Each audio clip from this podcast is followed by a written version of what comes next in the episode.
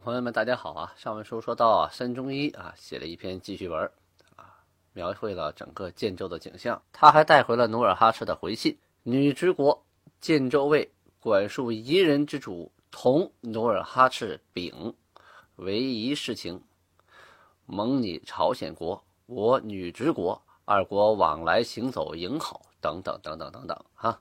后边我就不读了。在前面这段的意思是说呀。”我们女直国，哎，他为什么说女直？他不说女真呢？啊，他为了避讳。什么叫避讳呢？就是过去啊，皇帝啊，他取了一个名字，取了名字之后呢，下边人就不能再用他名字中间的字了。辽兴宗皇帝叫耶律真，哎，他用的就这个真字所所以呢，那女真呢，那俩点去掉啊，叫女直吧，就是为了写成女直，就不能写这个女真。你可以叫成女真，但是写要写成女直，所以现在我们读成了女直，其实应该读成女真。它是真字避讳去掉两个点儿啊。后边说呀是管束夷人之主同努尔哈赤丙，哎，他为什么是同努尔哈赤而不是爱新觉罗努尔哈赤呢？这一点要说明一下，此时啊还没有爱新觉罗这个姓氏出现呢。呃，他的爷爷啊、父亲呢？觉昌安啊，塔克氏啊，都曾经称过同觉昌安、同塔克氏，在明朝互相往来的文书当中啊，都冠以汉姓同。同这个汉这个汉姓呢，出在百家姓，宋朝百家姓倒数第一位。因为我就姓同嘛，略微研究了一下，简单说两句。后边年爱杨同，后边百家姓序就没有了。啊，他为什么倒数第一个呢？他在宋朝啊，最晚出现的一个姓氏，源于辽东。辽东呢，有这么个地方人叫。佟家氏是佟亚，他住的地方叫佟家江，旁边呢叫佟家巴，叫佟家地啊。这个地方部落呢叫佟家哈拉，就佟家这个部落。这部落的人呢向南迁徙，与汉族人呢进行往来。人家问你姓什么呀？我说佟家哈拉啊，他就取了第一个字的谐音就是用佟，佟佟家，或者是佟这么来的。而且那时候女真人呢姓氏比较少。所以呢，汉族人熟悉的姓氏，那大家就都冠这个姓，就流行。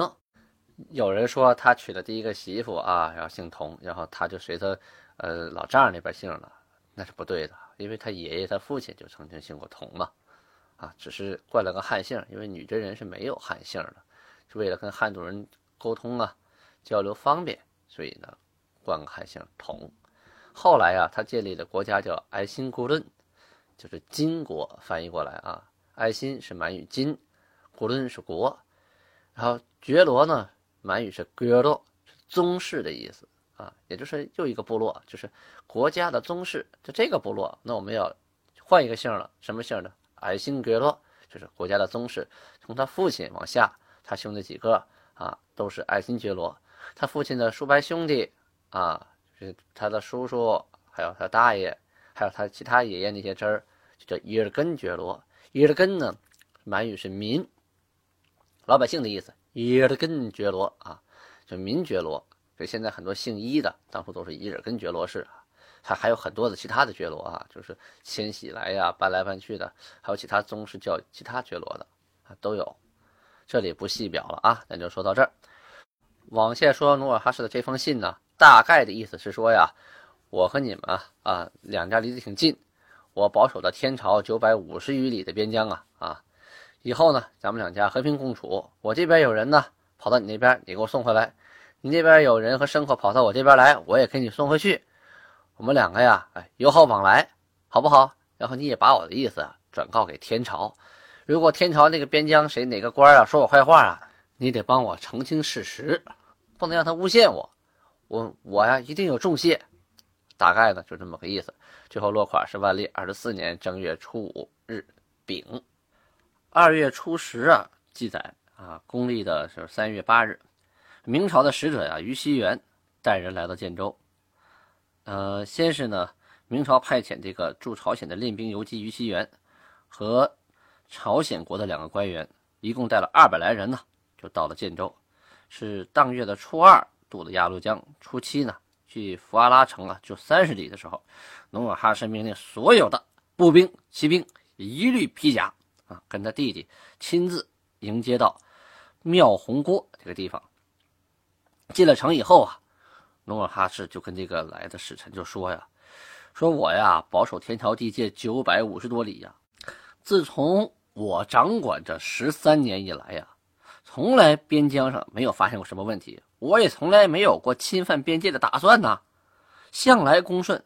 可那个杨布政啊，他无端说我就不顺啊，就说我有想法，而且呢，还奏本要征伐我部落。”我呢，成天把其中的缘由啊，啊，书写成文书，准备上交给广宁都御史。可这个杨步正啊，他就给阻拦了，他不给送上去。我也没招啊。我跟朝鲜呢，从来就没有什么矛盾啊。朝鲜人被倭寇追，那跑到我这边来，我是好吃好喝，最后还给送回去了，对吧？那去年呢，采参这件事情哈，确实啊是不对啊，不对呢，也就不对了。如果呢，你把我的人呢都抓了，绑起来送到我这儿来啊，我都给杀了，这没问题。可是你招呼也不打一声，你就通通都给杀光了，这也不对吧？是不是？要不是上面大老爷下来文书啊，我要是真想无理取闹的话，我还等到今天吗？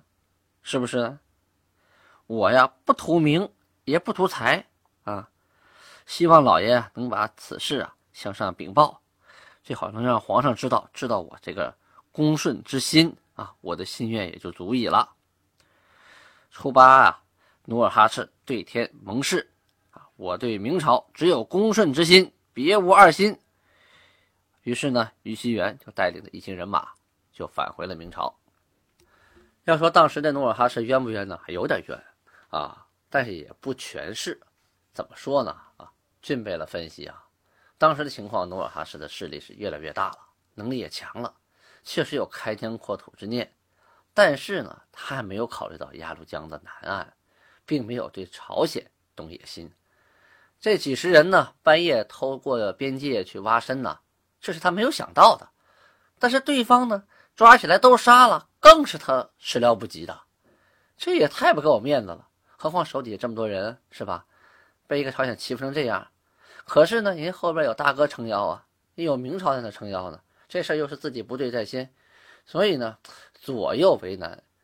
没想到呢，当时还有人拿这个此事做了文章，哎，参了努尔哈赤一本，说他呀故意的啊派人去挑衅，就是在在边关呢闹点事情，闹点动静，觉得自己力量强大了，不服天朝管了。这么的，天朝呢就派的使者啊，又带着朝鲜人到他这来。这等于是兴师问罪了呀！啊，先礼后兵啊！努尔哈赤也害怕呀，他他确实没有反明的心思，当时实力是已经很强大了，但是他还没做好反明的准备，还是一心很恭顺的。毕竟在那眼皮底下，人在屋檐下，怎能不低头呢？是吧？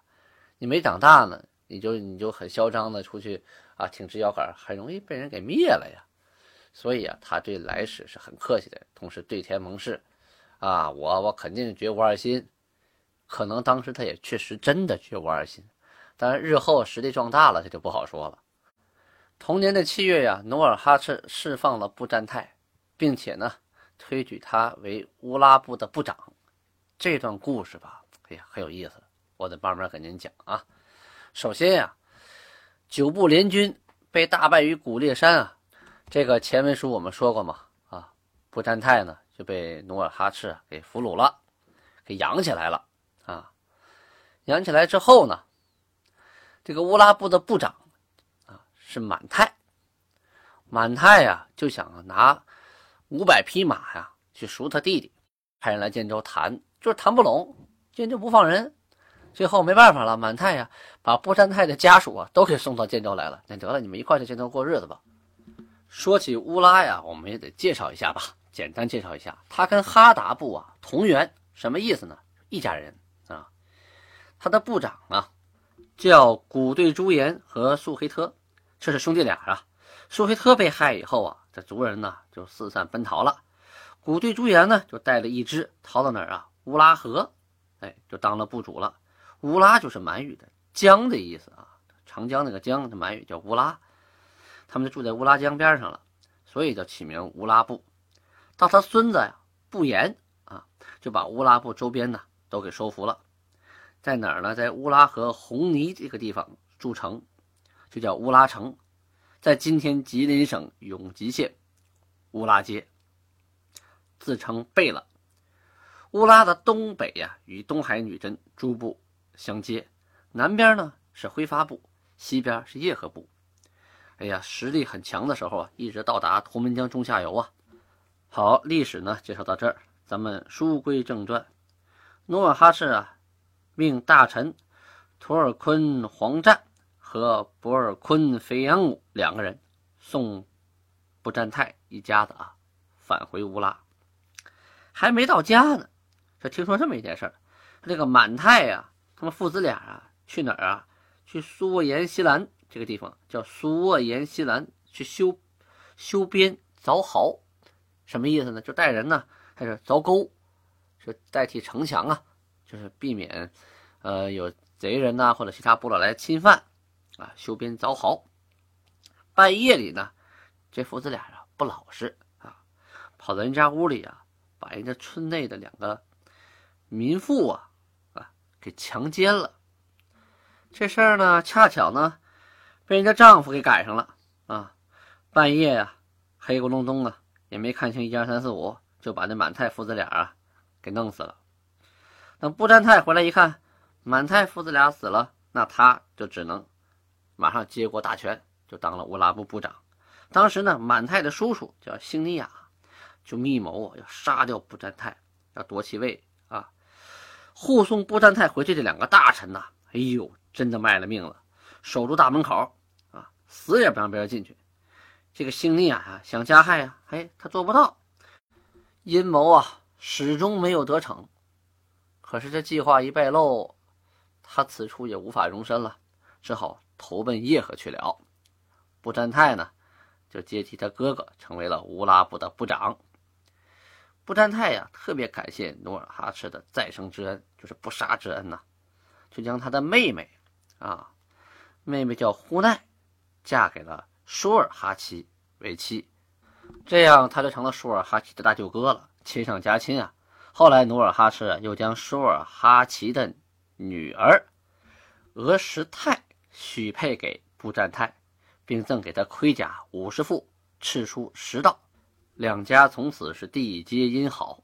哎，这里有人就要问了，哦，不对呀，这个布占泰把妹妹嫁给了舒尔哈齐。他就是舒尔哈齐的呃大舅哥，然后他又把，他又娶了舒尔哈齐的女儿，他就成了舒尔哈齐的女婿，这得怎么叫啊？哎，这过去呀，女真呐，她并不像我们现在的这个汉族人这种啊思维理念，而且呢，她的文化文明程度啊还没有发展到今天的样子，所以在那个年代呢，就是互相娶妻啊，是不讲究这个。辈分的界限的，所以这种情况就可以出现，甚至呢，哥哥去世了，弟弟还要把嫂子娶回家，这是常有的事情，因为呢，肥水不流外人田嘛，哈哈，这就是很简单的想法，而且我喜欢你，我就娶你，我也不管你是谁谁谁谁谁，就是父亲去世了，父亲小老婆我都可以娶，就是这样，这就是他就是当时那种状态下。大家都这样，也就没有人去提出什么任何异议了。当年呢，努尔哈赤还派人啊向明朝啊奏称说，努尔哈赤总领五十三酋长，汉边劳苦，乞折赏，请援董忽利利啊，董忽利是人名啊，后面利子是栗子的栗啊，赐莽缎加赏五百两，这什么意思啊？就说这努尔哈赤说呀，我现在管理这五十三个酋长啊。不容易呀，都是替明朝老大哥管着的，很累呀，很辛苦。你能不能按当初那个董忽利，就是那个人啊，按他那个例子，你也赏我呀？啊，赏我锦缎，再赏我五百两银子。这董忽利是怎么回事啊？他是蒙古朵颜卫的酋长，在嘉靖二十七年的时候啊，他父亲死了，他就跟他兄弟啊率本部，屡次啊就纠合这个察哈尔啊。内科尔科呀，不断的骚扰边境啊，曾经被戚继光打败过啊，还曾经呢被李平击退过，最后呢被李成梁也打败了。但是呢，一直就不服，还是率人继续闹事儿最后啊，他说我不闹了，可以啊，但是呢，恳请你们恢复共事啊，也同时开放木市，就是说木头的交易市场啊，开放马市啊，换马匹换东西，还有呢，你要赏我布啊，粮食，呃，其他其他的日常生活用品吧。总之呢，当时赏了一大堆东西。所以努尔哈赤呢，就以他为例说：“你看他不打了，他要求和平，你明朝赏了那么多东西，我把这么多人都给你管好了，弄得这么和平，你是不是也该照例子赏我呀？”啊，后来明朝呢，就按例按董忽利的例子啊，赏建州部努尔哈赤。时光如箭，日月如梭呀。一五九七年，努尔哈赤三十八岁了。这一年呢，海西四部啊都派人来找建州，说啊，吾等不到，以至于败兵损名。今以后，吾等更守前好，互相结亲。啊，就说上次是我们不对啊，败了兵，丢了脸。以后我们像以前一样和好结亲。叶赫部的不阳谷啊，他是死去那个卜寨的儿子啊。他要把他妹妹嫁给努尔哈赤。锦石台是纳林补路的弟弟啊，他要把他女儿嫁给代善。代善呢是努尔哈赤的二儿子。努尔哈赤啊很高兴啊，备鞍、备马、盔甲很多东西当聘礼，同时呢杀牛设宴，宰白马削骨，设酒一杯，肉一碗，血土各一碗，歃血会盟啊！四部相继盟誓曰：“呀，自此以后，若不结亲和好，似此涂性之血，揉踏之土，削削之骨而死。如见盟和好，食此肉，饮此血，福寿永昌。”努尔哈赤也说：“呀，奴等应蒙此言，则已；不然。”五代三年，果不相好，必统兵伐之。四部的老大呀，啊，都跪在一起这么说：说我们以后啊结亲和好。如果我们做不到啊，我们就像这个畜生的血啊，就像那碗里的土，就像是被削了骨这个白马啊，我们不得好死。如果我们做到了呢，哎，我们就今天吃这个肉，喝这个血，以后呢福寿永昌。努尔哈赤也说呀：你们遵守誓言，则已。如若不然，不出三年啊，我必亲自统兵攻打你们部落。四部盟誓之后啊，并没有一切太平。说白了呀，现在的合同都不好用，那个时候对天发个誓啊，唉，也没有什么效应。后来努尔哈赤呢，命他手下穆哈连去征伐蒙古的一个小部落，获得马匹啊四十。万万没想到啊！半路杀出个纳林补路来。纳林补路是叶赫部的老大呀。前一段时间刚刚跟努尔哈赤歃血为盟啊，刚刚说好不打了，哎，见利忘义，翻脸不认人呐！把这些马自己揣入囊中，又把穆哈连给抓起来送给了蒙古。这还不算呢，原来呀，锦石台的这个女儿啊。是要嫁给代善的，改主意了。收完了努尔哈赤的聘礼，哎，收了归收了，把女儿啊重新又嫁给了蒙古内科尔克部长宰塞。同时呢，他有一个侄子叫布阳古啊，布阳古他的妹妹，当时不是要嫁给努尔哈赤吗？也改主意了。虽然收了努尔哈赤聘礼，我不嫁给你了，我留着。历史传说呀，这个女子啊很漂亮，啊温柔贤淑，啊是有名的美女，是叶赫城第一美女。后来呢，就因为这件事呢，就一直没有出嫁，就成了老女。老女啊，在当时呢，就是指年龄很大了，一直都没有出嫁的女人啊。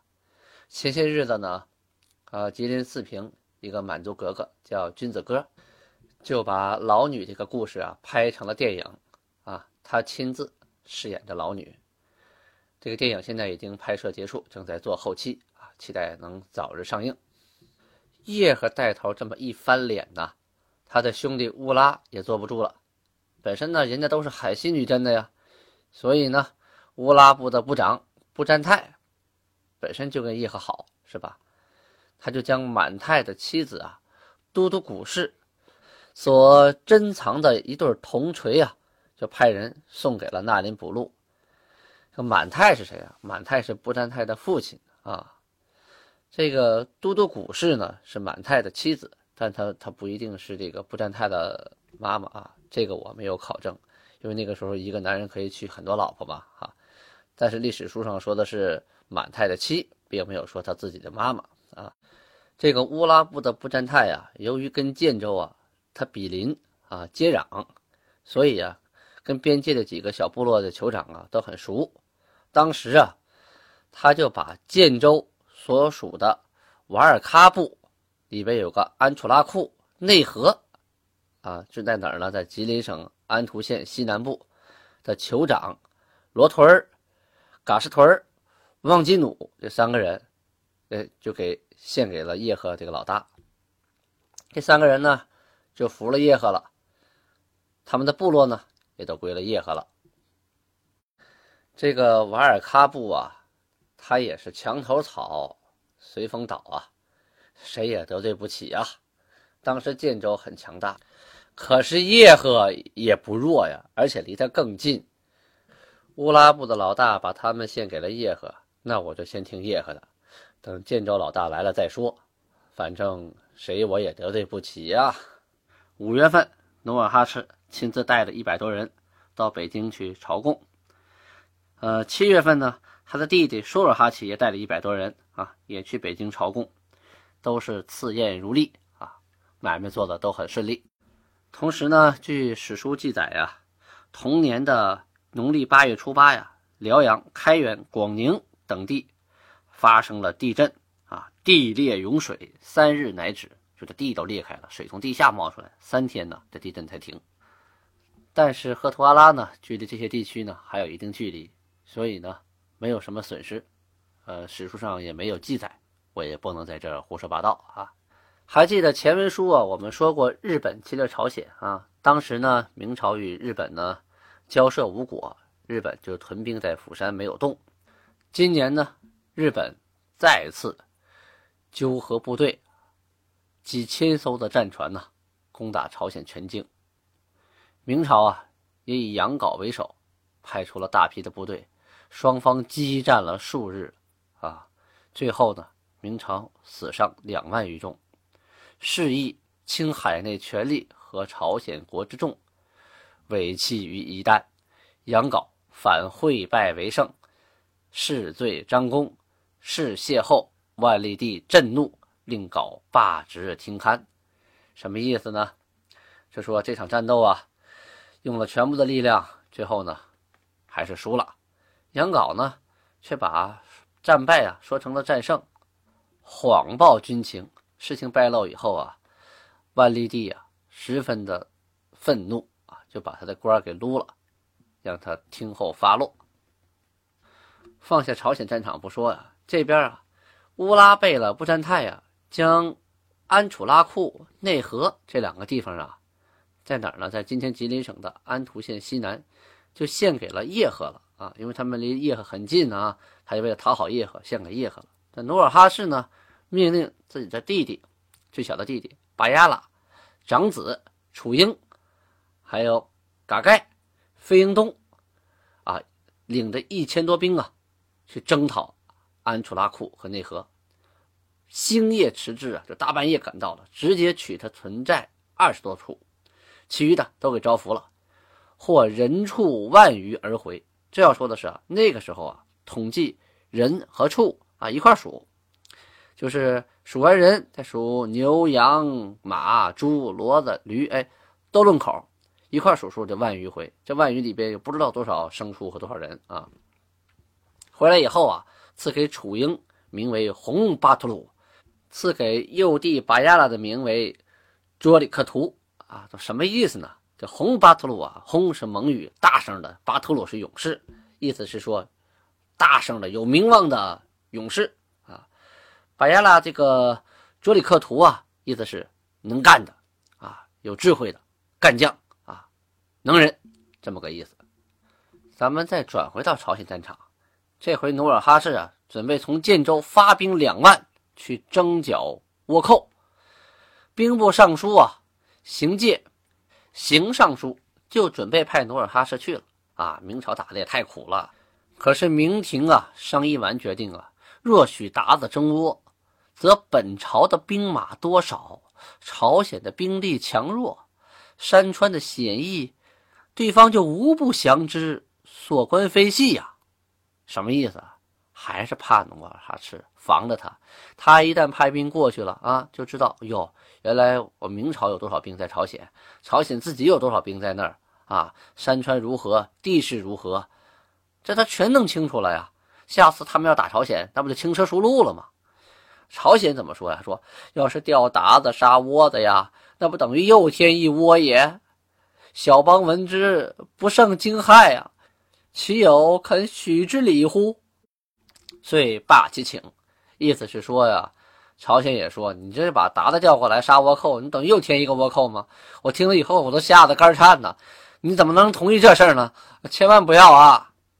要知努尔哈赤是否如愿派兵抵朝鲜，还听下回分解。